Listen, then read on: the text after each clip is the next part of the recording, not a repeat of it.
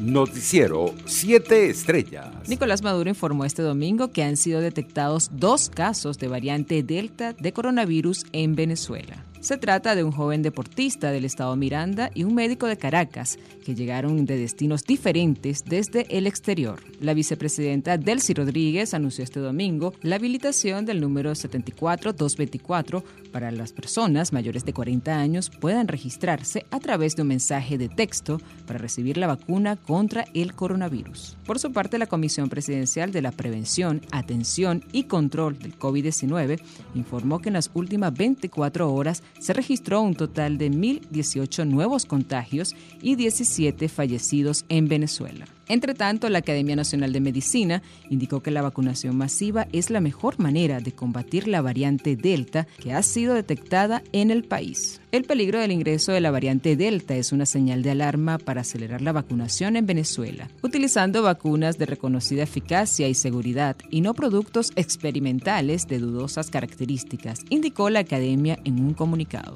La Federación de Asociaciones de Profesores Universitarios de Venezuela, FAMPUC, denunció el sábado a través de un comunicado que existe una política implementada desde el Estado contra las casas de estudios superior con el fin de destruir la universidad autónoma, libre, plural y democrática. Internacionales.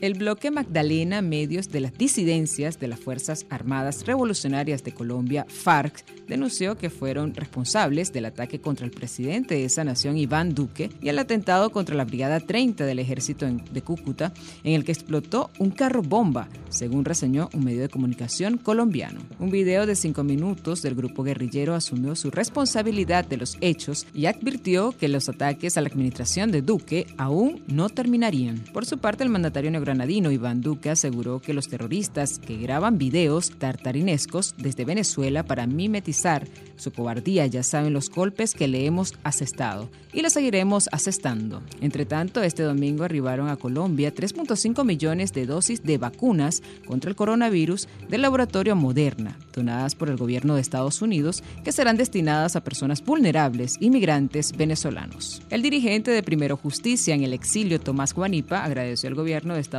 Unidos la donación de 3.5 millones de vacunas al gobierno colombiano por incluir a la vacunación también a los migrantes venezolanos en situación de vulnerabilidad. Gracias por la solidaridad escribió el político en su cuenta en Twitter. En otras noticias, el cantautor cubano Pablo Milanés se sumó a los pesos pesados de la cultura en Cuba, entre ellos el artista Silvio Rodríguez y el escritor Leonardo Padura, que apoyaron las históricas protestas del 11 de julio y pidieron la liberación de detenidos, así como cambios en la isla. Es irresponsable y absurdo culpar y reprimir a un pueblo que se ha sacrificado y lo ha dado todo durante décadas para sostener un régimen, señaló el sábado en Facebook Milanés, de 78 años y uno de los fundadores del movimiento de la Nueva Trova, canción protesta junto con Rodríguez. Economía.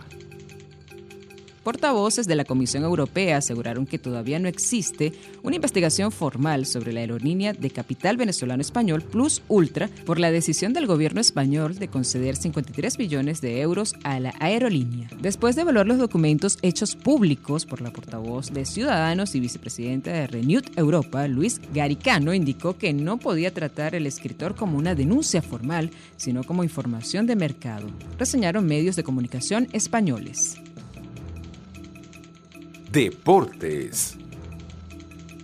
El boxeo venezolano se quedó sin representantes en los Juegos Olímpicos de Tokio 2020 luego que Joel Finol se despidiera en la ronda de 32 al caer por decisión unánime ante el japonés Ryomate Tanaka. Finol llegaba a estos Juegos con altas expectativas de igualar o superar su actuación de Río 2016, donde consiguió ser medallista de plata y con el listón alto. Sin embargo, se encontró con un buen boxeador que fue un gran rival para el caciquito.